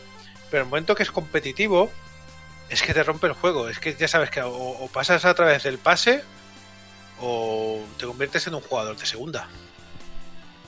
¿Es cosa mía o, tengo la sensación de que va un poco en contra de todo lo que he jugado yo a Mario Kart y lo que he visto jugar, ¿no?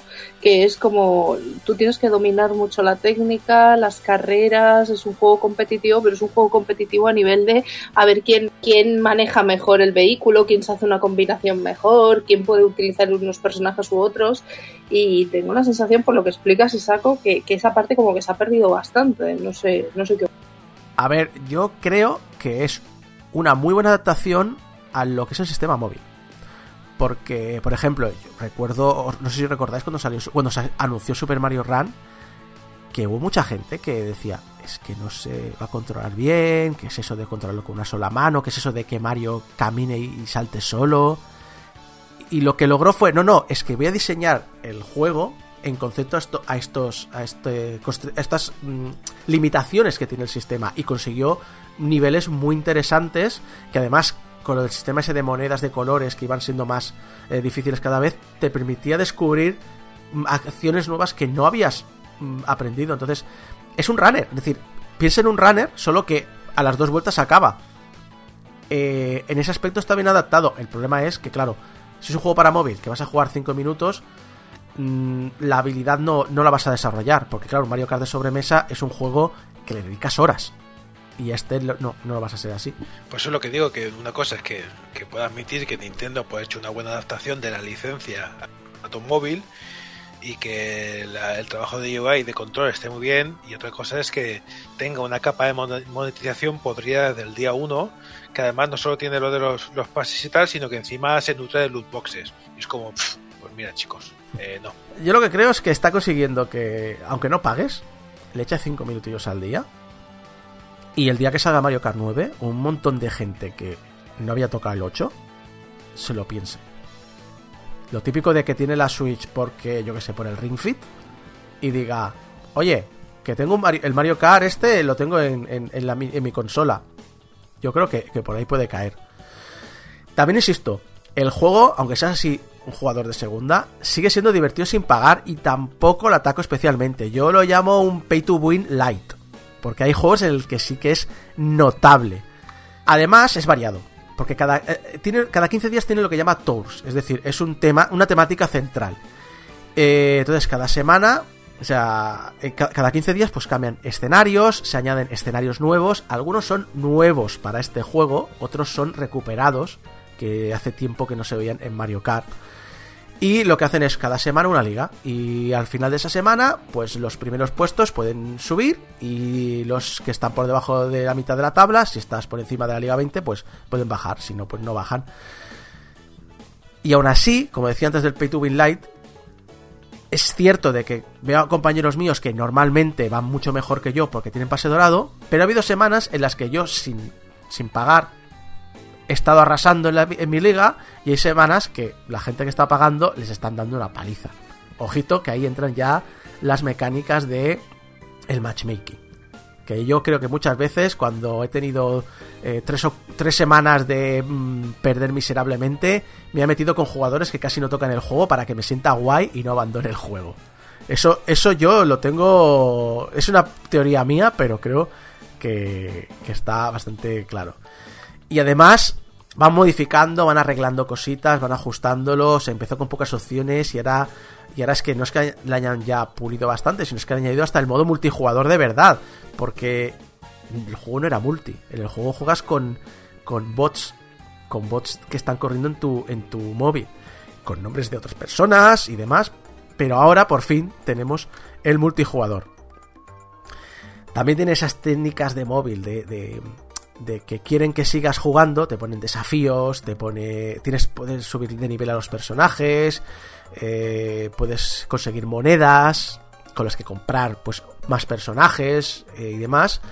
Pero al mismo tiempo eh, está también diseñado para que no te enganches muy fuerte un día y lo, y lo aburras de golpe. Que eso pues también lo hacen muchísimos juegos free to play. Por ejemplo, te limitan cuánto nivel puedes subir, cuántas monedas puedes conseguir al día, etcétera, etcétera. Pero para mí, lo que aquí sí que querría destacar Mario Kart, lo que sí que creo que va a ser relevante, es el tratamiento que ha hecho a las fases.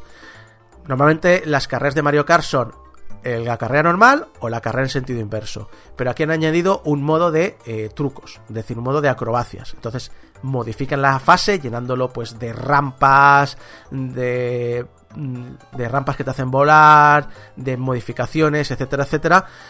Y también lo puedes correr en sentido inverso. Y, aparte de eso de lo que decía antes, pistas nuevas y también están recuperando pistas olvidadas que me están dando la nostalgia madre con algunas pistas de la Super Nintendo. Sobre todo con la banda sonora, que es maravillosa. Y además, técnicamente se sostiene muy bien. Gráficamente da el pego, incluso en móviles que tienen ya tiempo, tira muy bien. Lo juego principalmente en un iPhone SE, que es un móvil de 2016 y corre igual que fluido que en el iPhone 11. Obviamente en una pantalla mucho más pequeña, pero así a primera vista no notas prácticamente diferencias. Tiene un estilo visual que es muy cercano a los de sobremesa, que recordemos, estamos tratando un juego de móvil, y lo acompañan las músicas y los sonidos que esperamos en el juego de sobremesa, es decir, están muy logrados. Y resumiendo, no va a ser el Mario Kart que os enganche como ninguno, pero es que creo que tampoco ha sido nunca su objetivo. Es el típico juego al que darle un par de carreras pues en el trono o en el metro o en el bus o cuando estás aburrido que te quedan 10 minutos para salir de casa. Pero no creo que por eso tenga que ser despreciado, porque yo creo que de este título se van a aprovechar muchos de los modelos 3D creados para los, eh, los personajes, porque hay como especie de... Pues tienes el, eh, tienes el Mario, pero tienes luego el Mario clásico, tienes el Luigi, pero tienes el Luigi inglés, tienes como un montón de, de variantes que eso se va a aprovechar claramente. Y eh, además, eh, muchos mapas nuevos los vamos a ver. El modo acrobacias que modifica las pistas creo que va a regresar porque creo que le da una intensidad a las carreras brutal. Y en el fondo, es un juego de móvil que es un matarratos. Y como matarratos, lo hace muy bien. Y lo hace con el sello de calidad de Nintendo, lo cual no es poco. Recomendable.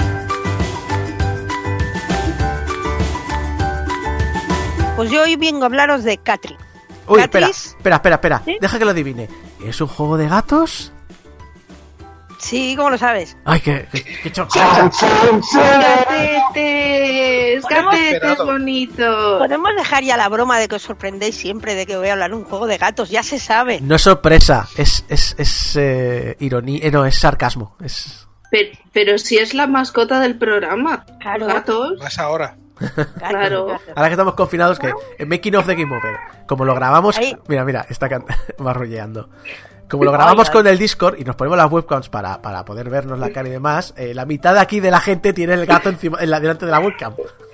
Menos la mía, que es una rancia y está escondida bajo tres mantas. Pero bueno, a lo que iba. El juego se llama Catris. Es un juego para iOS y Android. Y eso es muy sencillito, un juego de la gente de Upcraft LLC. Eh, ojo con esto porque hay varios juegos que se llaman igual, pero el que yo voy a hablaros es el de Upcraft.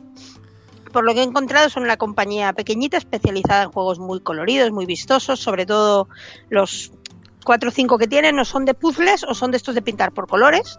Y lo que me hizo mucha gracia es que ellos dicen que lo vital para ellos es que la gente sea feliz y descubra y use sus juegos. Pero en este orden, ¿eh? Primero que seas feliz y luego si además juegas a sus juegos, mejor. Qué bonito. Bueno, vale.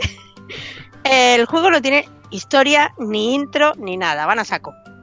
O sea, no- es, eh, ya he dicho que es sencillo y sobre todo lo es en este sentido. Van al grano. Te explican lo básico para que empieces. toca aquí, toca aquí y ya está. No hay motivo para el que estés haciendo lo que estás haciendo, no, ni nada. Eso sí, el título es engañoso porque lo único que tiene en común con el Tetris es que las piezas caen. No se trata de hacer líneas recolocando piezas de diferentes formas, sino de sumar. O sea, sí, sumar. ¿Matemáticas? Más o menos. ¿Estudiar aquí? No, sé- no es exactamente matemáticas, porque no llega al nivel de tener que matarte mucho. Con que sepas sumar hasta 10 ya te vale. Eh, pero sí, los gatos, y lo he dicho así con comillas en mi voz, porque luego ya os diré por qué, van apareciendo en pantalla y están numerados del 1 al 5. Tienen un numerito. Y hemos de apilarlos a poder ser en orden para que la partida nos dure más, teniendo en cuenta que cuando dos gatos del mismo número están juntos se fusionan en el número siguiente. De este modo, si tienes una bonita pila del 5 al 1 y colocas un 1 arriba, acabas con un 6, porque el 1 hace el 2, el 2 con el 2, 3 y van tu, tu, tu. Eh, cuando pasas del 10, ese gato se convierte en un gato arcoíris y desaparece y dejas libre la línea de nuevo. Eh, te puedes ayudar con diferentes boosters porque esto lo vas acumulando a medida que juegas y vas ganando puntos, te van dando boosters. Deshacer jugada, ver el número siguiente para poder calcular bien la, jugada que vas a hacer, borrar alguna casilla. Y simplemente se trata de acumular puntos hasta el momento en que invariablemente pierdas la partida. O sea, es muy, muy sencillo. Pero una de las cosas que más me gusta del juego es que puedes apagar a media partida, volver más tarde y continuar donde estabas. ¿Que solo puedo jugar en el bus? Pues no hay problema, porque si estoy en una partida súper guapa y he acumulado un montón de puntos, tal y como bajo, apago y sé que no voy a perder todo lo que he hecho, ni tengo que andar jugando mientras camino para no perder la partida. No hay tiempo, no hay presión, lo cual no quiere decir que no sea muy adictivo. O sea, es adictivo del carajo. Porque yo creo que la propia sencillez del, del juego hace que, que sea, o sea, es, el- es su éxito.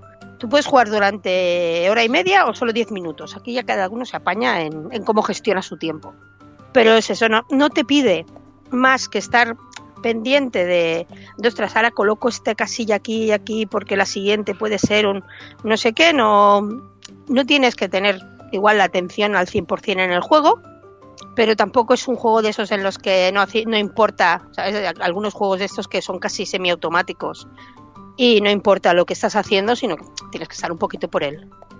Porque además no te lo, lo estás jugando. Y Mm. me doy cuenta que no te mete presión porque aunque eso caen las piezas y, y por eso tiene el nombre de- del, del Tetris de fondo, pero las piezas las tiras tú y las tiras donde tú quieras, así que eh, presión cero, no hay nada de, No, no. de ritmo, no hay nada que te diga, es que espérate que va cayendo las partidas, pues si te lo tomas con calma una partida te puede durar una hora. Sí, sí, bueno, o yo la con esto de que se pueden parar y luego volver, eh, la última que hice, que, que ha sido mi, mi mejor partida hasta ahora, me duró día y medio. Porque no, no iba perdiendo y era, bueno, voy a ir a comer, ya jugaré un rato luego. Eh, estuve un día y me medio con la misma par. partida. ¿Cuántos Eh, puntos sí. has hecho? 72.000. Qué locura.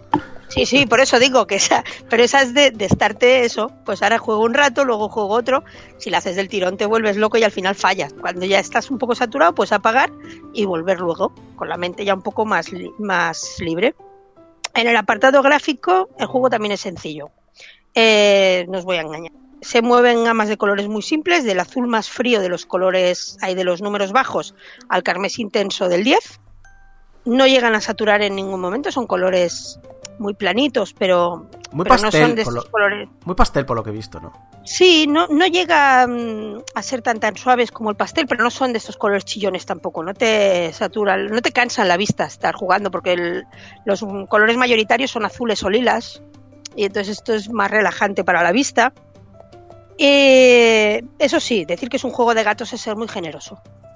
O sea, los, los cubos representan que son gatos, pero también podrían ser ositos. Son cubos con orejitas, un poco redondeadas y ojitos. Y dices, sí, pues bueno, si me dices que son gatos, me creo que son gatos. Pero podrían decirme que son ositos de, de gominola y también lo podrían ser. Ya, pero internet está hecho de gatos y lo sabes. Entonces, Sí, en la gato, en la gato molabi- molabilidad el nivel no es muy alto, ¿no? No, a, nivel de gato molabilidad no. Aquí no acumulas gatos monos, no puedes disfrazar a los gatitos, no tiene, en ese sentido no tiene mucha gracia.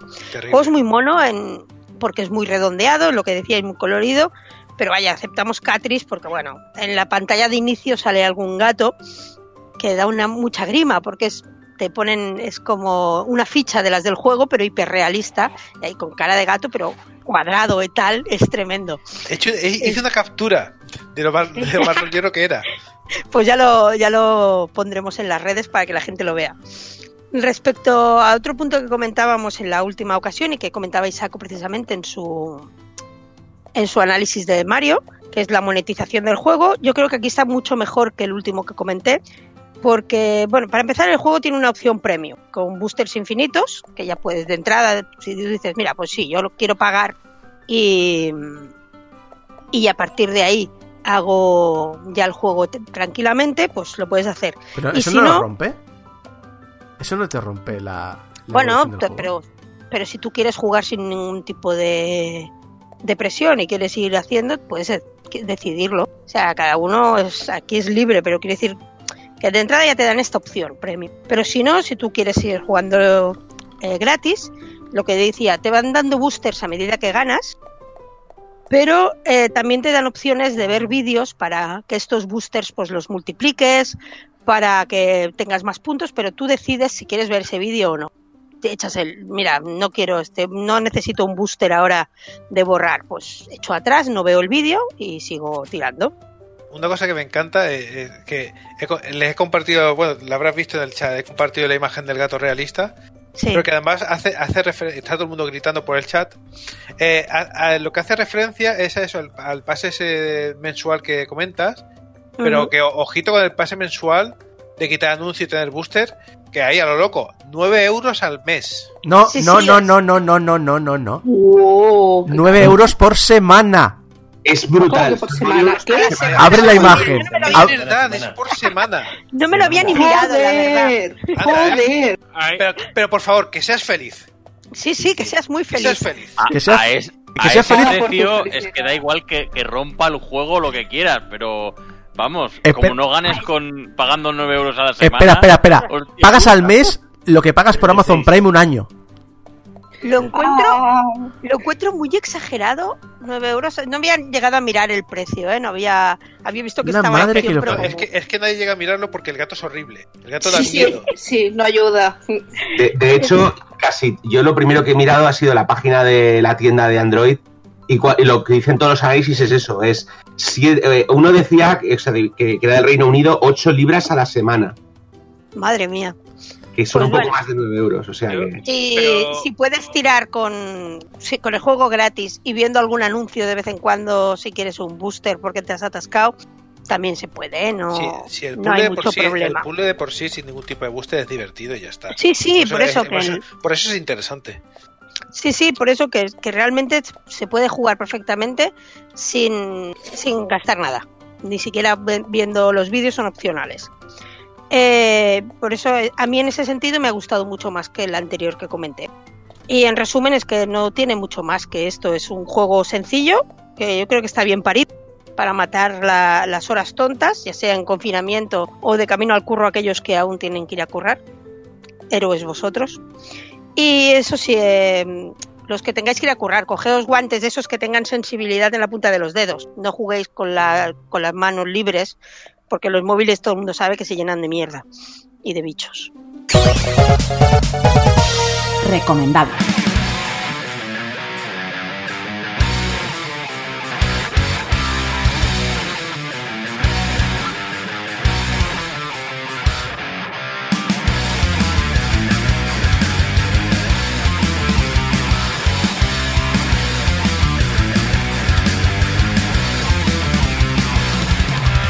Y hasta aquí el programa de esta semana. Eh, muchas gracias a todo el equipo aquí presente que me ha acompañado: Geco, Frangaldo, Alex Llopis, Tony Temorro, Javi Gutiérrez, Volcano, Mari Puello, Débora López, servidor de ustedes Isaac Viana y la cantidad de gatos que aquí he visto a través de la webcam de, Discord. Eh, hay más gatos.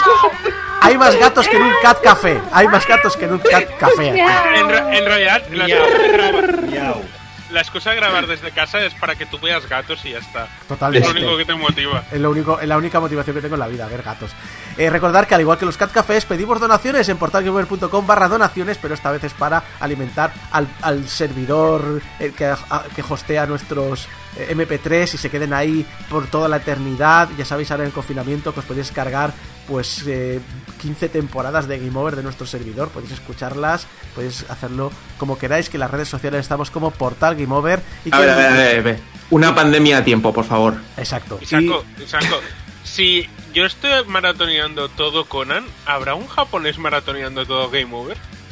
Eh, Chan, chan. el otro En el no. peor timeline posible. El, el otro día en Twitter un oyente nos comentaba que ha escuchado todos los programas de Game Over tres veces.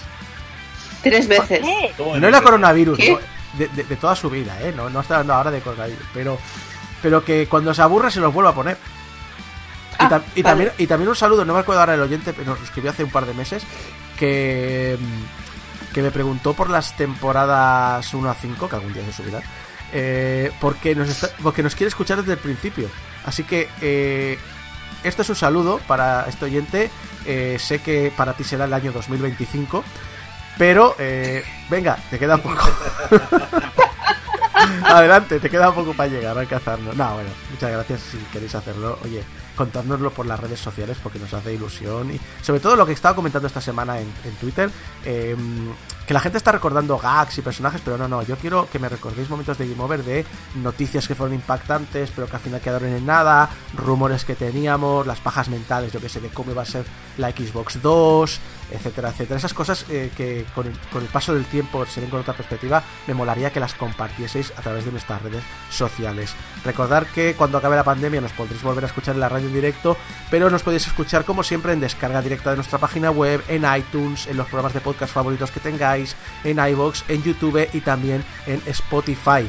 Eh, y recordad que nos podéis enviar nuestros mensajitos de amor a público arroba portalgameover.com y vuestros mensajes de odio a cuánto gato he visto hoy que te cobra 9 libras a la semana arroba portalgameover.com. Si todo va bien, nos vemos la semana que viene con otro programa de Game Over. Hasta entonces, adiós. Adiós. Adiós.